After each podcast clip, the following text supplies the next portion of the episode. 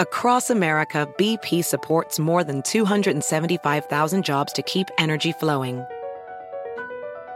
Jobs like updating turbines at one of our Indiana wind farms and producing more oil and gas with fewer operational emissions in the Gulf of Mexico.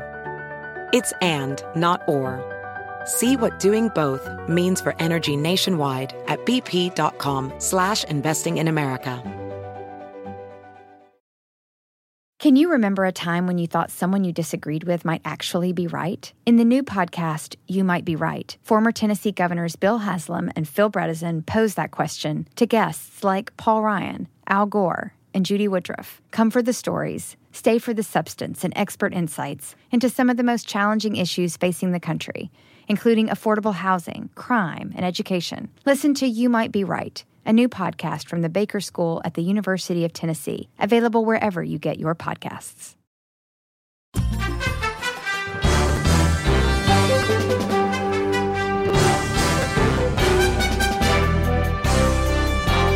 Hola, ¿cómo estás? Soy Fernando Espuelas. Muy buenas tardes. Gracias por estar conmigo. Eh, si tú uh, te has suscrito a mi newsletter, quizás te preguntas por qué no la has recibido. Bueno, he recibido varios mensajes. Eh, aparentemente el sistema de uh, email que tú usas puede destinar el newsletter directamente a tu junk file, junk mail.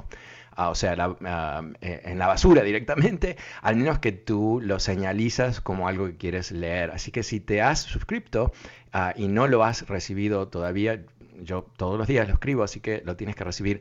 búscalo en tu junk mail folder y ahí puedes encontrarlo, quizás, si no lo has visto. Pero para aquellos que no se han suscrito, lo pueden hacer a través de fernandoespuelas.com y ahí hubieras visto hoy lo que voy a hablar próximamente, que es em, ¿quién es la fuerza más poderosa en Estados Unidos? ¿Cuál es la fuerza más poderosa de Estados Unidos en estos momentos? Y, no digo esto en forma absoluta o determinante, pero eh, yo creo que el supremacismo blanco eh, ha avanzado tremendamente en los últimos cinco años de lo que era una filosofía repudiada por todos, ¿no? Todo públicamente, más allá de los nazis.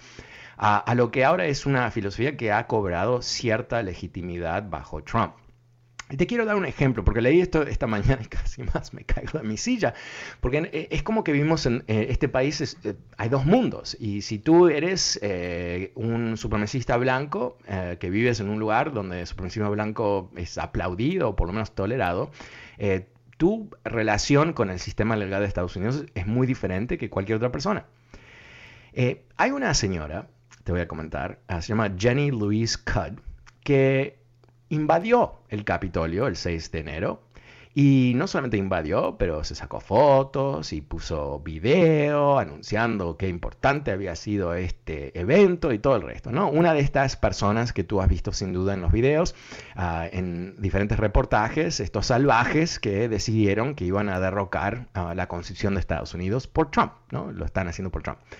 Ahora, eh, esta señora fue arrestada y ahora le ha pedido a un juez que la deje irse de vacaciones a México. ¿no? Y el juez lo está considerando. O sea, imagínate tú que, no sé, te pones un poco loco y decides invadir, no sé, el Capitolio de California o, eh, ah, no sé, la casa del alcalde en tu ciudad, lo que sea. ¿Qué te pasaría, te parece? Te arrestarían, sin duda. Y después si tú le dices al juez, ¿sabes qué? Yo eh, ya pagué para unas vacaciones en México, ah, y me encanta que es México, ¿no? Estos racistas que igual van a México, no, pero igual, whatever. y ¿tú te parece que te, te, dejarían irte del país mientras tú has sido procesado antes de tu juicio? No, obviamente que no. Si tienes suerte te dejan salir de la cárcel y quedarte en tu casa con, con algún tipo de aparato electrónico para ver dónde estás. Pero esta señora, no, esta señora eh, dice que ella había contratado este viaje y que bueno, que ella no es culpable, aunque está en los videos de que ella estuvo ahí, obviamente es culpable, ah, pero se está considerando. Y yo creo que aquí ah, tenemos, es un ejemplito, ¿no? Eh, pero hay tantos ejemplos de cómo, depende de quién eres tú en este país, es cómo te tratan. Y yo creo que eh, muchos de nosotros que vimos la invasión del Capitolio en tiempo real nos, nos dimos cuenta que, pero ¿Por qué no le tiran un tiro a esta gente? ¿no? ¿Por qué no tiran uh, gas lacrimógeno? ¿Por qué no tiran algo para pararlos? Y no lo hicieron. Y, muchos piensan, aunque todavía no lo vamos a saber hasta que tengamos una investigación profunda, que es que eh, ellos pensaban que esta gente, siendo de la derecha, ¿no? Y que constantemente hacen el bla, bla, bla, bla de cuánto quieren a, a la policía y todo el resto, que no eran un peligro, ¿no? No eran un peligro hasta que intentaron liquidar al vicepresidente de Estados Unidos. Así que, bueno, vamos a ver si no es peligro. Pero, en fin, eh, es realmente eh, muy llamativo, es algo que a mí ah, no solamente me llama la atención, me da ah, una especie de depresión, honestamente, porque yo pienso que aquí no solamente eh, están encarcelando latinos y negros y a, niveles enormes, altísimos comparado al resto de la población, pero inclusive cuando cometen lo que es un crimen documentado por ellos mismos, reciben este tipo de beneficio. Y yo creo que esto es un peligro ah, para la sociedad, la integridad de la sociedad, para lo que es la aplicación de la justicia en forma igual para todos. ¿Cómo lo ves tú? El número es 844-410-1020. Si quieres leer más sobre esta mujer, Jenny Louise Cudd, y mucho más sobre lo que está pasando en el mundo de la política de Washington, puedes suscribirte a mi newsletter en fernandoespuelas.com. Ah, también ahí vas a encontrar el podcast de este programa. Si quieres ah, escucharlo en otros momentos, lo puedes hacer ah, muy fácil de escucharlo. pero ahora vamos a ir a las líneas. Vamos a ir a Atlanta, Georgia, con Maribel. Hola Maribel, ¿cómo te va? Ah, buenas tardes. Buenas tardes. yo quería comentar un poquito del, o más bien que me expliques un poquito más del primer tema que tocaste, del aumento del, del sueldo, porque en mi, en lo poco que entiendo, y disculpa mi ignorancia, obviamente mm. si los salarios suben, las cosas suben. ¿Dónde se cierra el círculo? Y para la gente que tiene pensiones, ¿qué pasa? Eh, ¿Se sube, no se sube? Porque en mi círculo yo no alcanzo a verlo de otra forma. Si yo como empleador tengo que pagarle más al empleado, pues obviamente el producto va a costar más. Y no entiendo, ahí ahí me atoré completamente. Por lo todo lo demás, eh, no, no, eh, programa y, agradezco tu respuesta. No, no, gracias, gracias a ti. Me parece que es una muy buena pregunta, ¿no? Porque yo creo que es... Eh, eh, hay, hay, eso es lo que dicen los republicanos, ¿no? Que si subimos los sueldos tenemos que subir el costo de los productos. Pero no está exactamente claro que eso es lo que ocurre. Eh, por ejemplo, aquí en Washington, D.C., el sueldo mínimo son 15 dólares. ¿Qué ha pasado con los precios? Son iguales. No han subido dramáticamente, no hay, ah, no hay un plus que se paga por una hamburguesa, porque ahora le estamos pagando 15 dólares a la persona que lo hace o me la vende en realidad, lo, que ha pasado aquí, y, tu pregunta realmente es muy buena y es mucho más profunda de lo que yo, no siendo economista, puedo responder en forma coherente, así que me voy a limitar un poquito. Pero hay, algo que hay que entender aquí. ¿Cómo es que estas grandes corporaciones y los ejecutivos que la manejan y los accionistas se han llenado de oro en los últimos años? ¿Cómo, cómo ocurrió eso? ¿no? Bueno, hay muchos factores, pero un factor muy clave es que los costos han sido estables y bajos. ¿Qué quiere decir eso? Que la empresa genera una rentabilidad mucho más alta. ¿Y dónde va esa rentabilidad? ¿La invierten en empleados? Eh, ¿Dan mejores beneficios? ¿Mejores sueldos? No.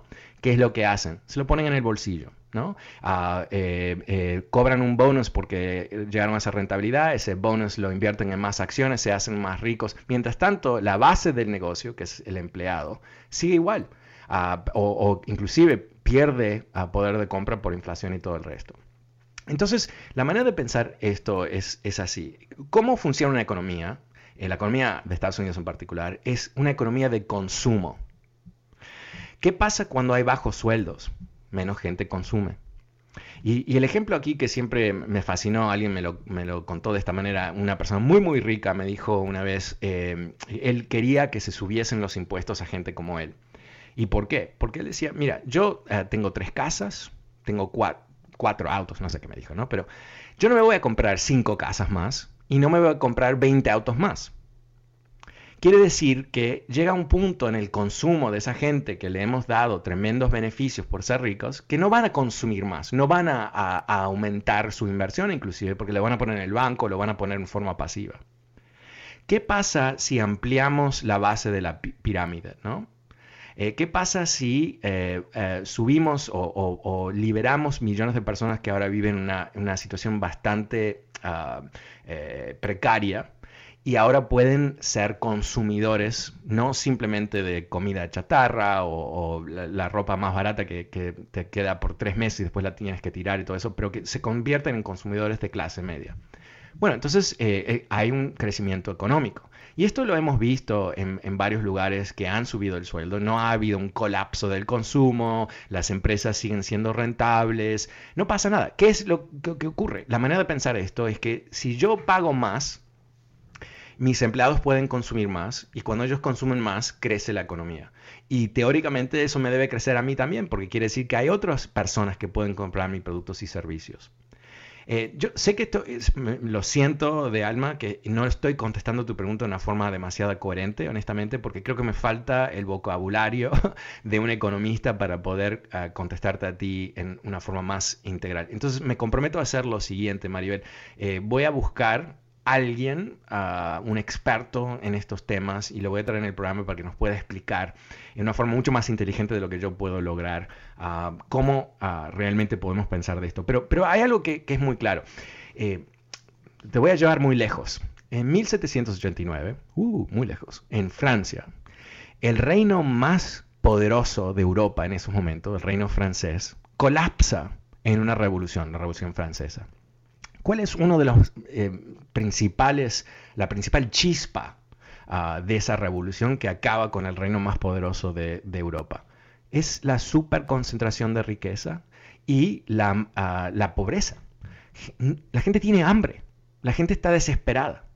Y no es suficiente que le digan, bueno, que los nobles se merecen el dinero y las tierras y las vacas y la comida y todo el resto, y el resto de nosotros, los peones del, campo, no merecemos nada, el, barro, y si tenemos suerte nos comemos algo cada tanto, y, cállate la boca, ¿no? Es, ese fue el sistema, que suena terrible, ¿no? Pero, ¿y qué pasa? En, dos años después, tres años después, el, rey termina sin cabeza, ah, y bueno, un proceso tan brutal y tan terrible como la Revolución Francesa. Comento esto por, porque obviamente no es que pienso que eso va a ocurrir aquí necesariamente, pero no, no hay posible estabilidad en sociedades donde permitimos esa vasta diferencia entre la cima de la pirámide y la base. Y una, eh, y una economía, como recién comenté, que está basada en el consumo, en donde millones de personas no pueden consumir más allá de lo más básico, inclusive no, no, pueden consumir suficiente, no es una sociedad estable. Y yo diría, más allá de eso, y esto es a título personal, eh, no es una sociedad ah, moral. Porque la explotación de trabajadores eh, en forma así tan ah, abierta y tan fría Ah, eventualmente es, es, algo que corrompe la sociedad entera, el, tejido social ah, que realmente necesitamos para poder prosperar entre todos. Muchísimas gracias, Maribel. Eh, pasemos con Richard. Hola, Richard, buenas tardes, ¿cómo te va? Buenas tardes, Fernando. Gracias por tomar mi llamada. Eh, quisiera ampliar un poquito el concepto sobre la persona que llamó ayer acerca de la moralidad, ¿te acuerdas? Ajá, ok. Ok, eh, tengo ahorita, ah, o sea, hice una, basado en este comentario, eh, mi análisis y, y creo que nos serviría para poder dilucidar un poquito acerca del error que tenemos en, cuando juzgamos, por ejemplo, eh, una sociedad, digamos, gobernada por demócratas y otra sociedad gobernada por republicanos. Creo que no podemos juzgarlos de la misma manera porque son totalmente diferentes. Los las agendas de trabajo y la, y la forma de, la, de equidad como quieren gobernar. Eh, quisiera, si me da un minuto, podría explicarlo cómo es. Sí, sí, rapidito, eh, eh, porque hay mucha gente en línea, pero si puedes ir al grano, más allá de una explicación extensa, ¿cuál, cuál, cuál, te, ¿cuál, te, parece que es la... ¿Por qué no podemos juzgar? No hay un estándar, creo que si te escucho, si te entiendo bien, tú piensas que no hay un estándar Ah, absoluto de moralidad, sino que tenemos que juzgarlos basados si son republicanos o demócratas? No, no, quizás me lo puedes explicar un poquito más. Ok, eh, la, la, palabra ética y moral no existe en la Biblia.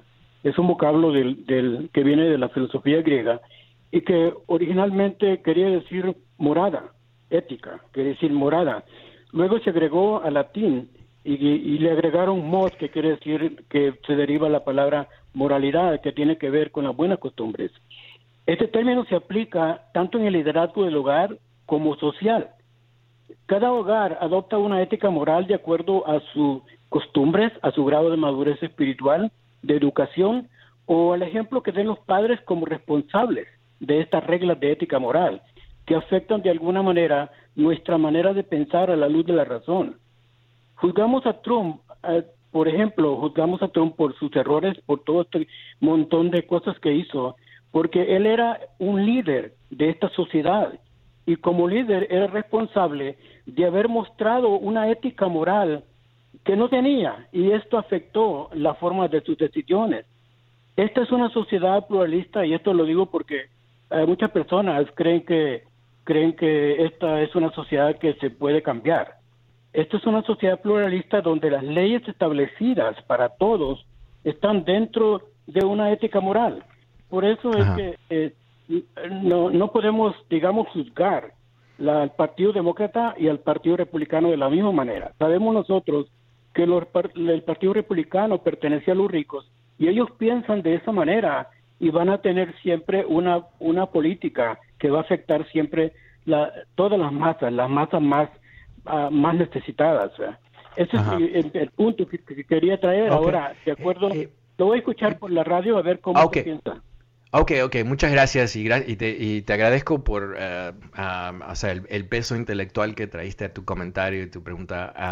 Eh, y, respeto tu, punto de vista, pero no, estoy necesariamente de acuerdo. Yo creo que eh, tenemos que juzgar los partidos basado en un estándar nacional. ¿Qué, qué queremos como estadounidenses? En el sistema político. Eh, queremos eh, presidentes que violan la ley, queremos a, presidentes que no violan la ley, queremos eh, gobiernos que traten de mejorar la sociedad entera o que simplemente se dediquen a, darle beneficios a, un grupito pequeño como es el Partido Republicano. Yo creo que, que hay ah, un estándar de ética y de moral que necesitamos en el gobierno y que es un estándar, eh, yo diría, absoluto, ¿no? No mentir, no robar, no ser corrupto. Yo creo que esos son estándares eh, eh, universales, ¿cierto? No universales en el, universo, pero universales al sistema político de Estados Unidos, o por lo menos en su ideal. Ah, cuando, cuando vemos el, Partido Republicano de hoy ah, constantemente tapando y excusando a Trump, lo que vemos ahí es la, falta de ética, ¿no? Eh, cuando tú, tú proteges a un mentiroso, para, centrémonos en una debilidad de Trump, que es la, tremendas, ah, tremenda avalancha de mentiras.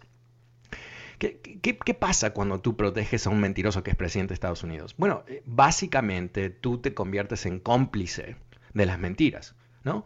Eh, porque si tú no, no, no paras y dices, no, eso no es verdad, eh, la verdad es diferente. Podemos tener opiniones sobre la verdad, pero la verdad es la verdad, ¿no? 2 más 2 es 4.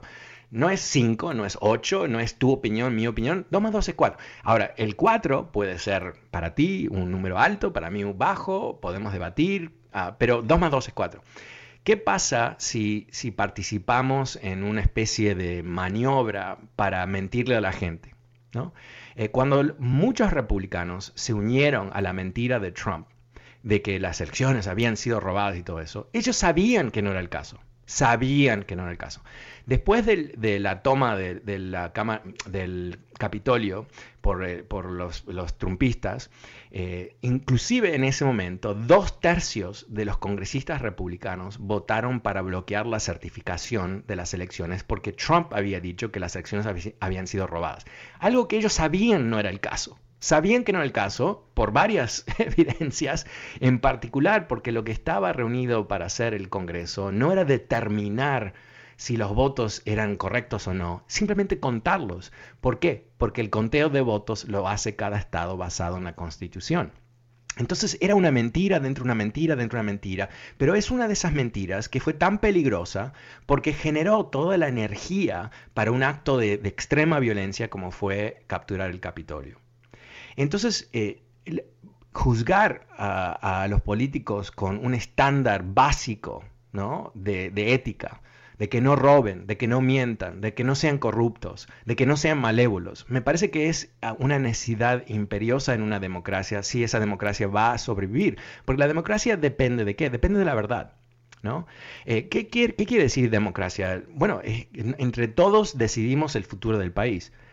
Pero eh, decidir el, futuro es un ejercicio en entender la situación objetiva, la situación real. 2 más 2 es 4, es una situación real, es objetiva, para después actuar sobre esa situación.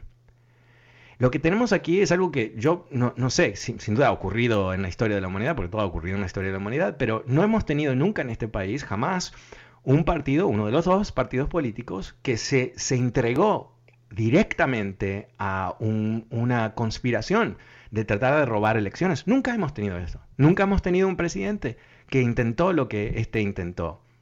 Ayer escribí uh, sobre lo, uh, reuniones que Trump uh, llevó a cabo en la Casa Blanca antes de la invasión del Capitolio, eh, buscando eh, mecanismo para eh, quedarse en la Casa Blanca ilegalmente.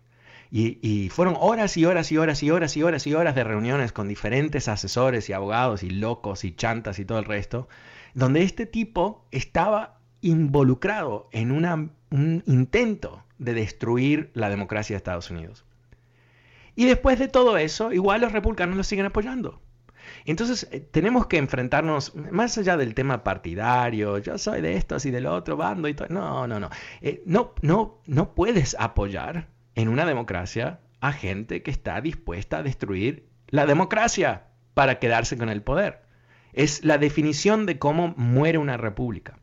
Y yo creo que eso son eh, lecciones que todavía no ha aprendido este país, porque hay millones de personas que piensan, no, no, eh, el otro día escuché un podcast de gente muy rebuscada, muy, muy seria y todo el resto, informándonos que no, esto no, iba a pasar nada, esto era un show, la toma del Capitolio. Y yo digo, esta gente eh, ha vivido toda su vida en un país estable, llega un momento de inestabilidad y en vez de, de, ver la inestabilidad y, y decir, ok, ¿cómo paramos la inestabilidad?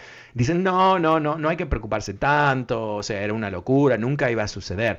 Eso fue dicho 40.000 veces antes de todo el golpe que después sucede. Eh, es, muy, es muy preocupante cuando perdemos la conexión con la realidad objetiva. Y eso es lo que ha hecho uh, Trump, yo creo.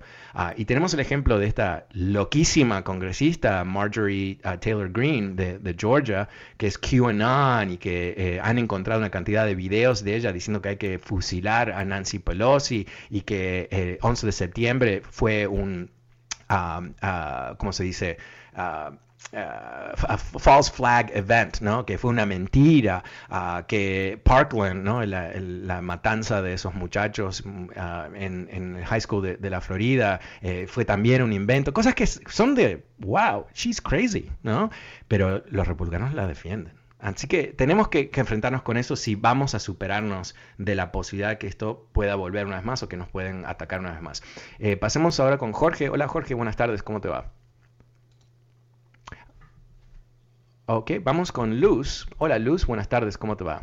Ay, creía que me iba a quedar en el aire. Ok, hola. Creí que me iba a quedar fuera. Óyeme, desde que empezaste con el Spoonify de los rusos, que me hiciste reír porque es verdad que yo no creo en nada de esa gente. Todo lo que digan es cuento y, y nada más.